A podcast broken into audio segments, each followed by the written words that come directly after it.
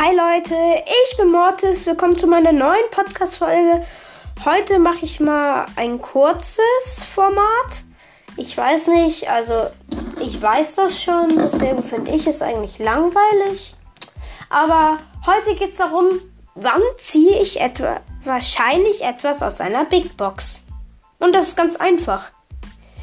Ähm, also, einmal, wenn du unter 40 Münzen hast, siehst du wahrscheinlich immer was. Also bei mir ist es zumindest immer so. Habe ich auch gegoogelt. Eigentlich müsste es so sein. Ja.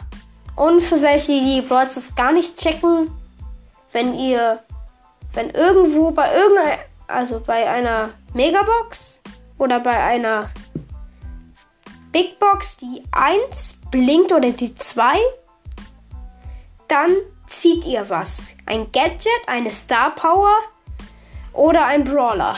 Ja.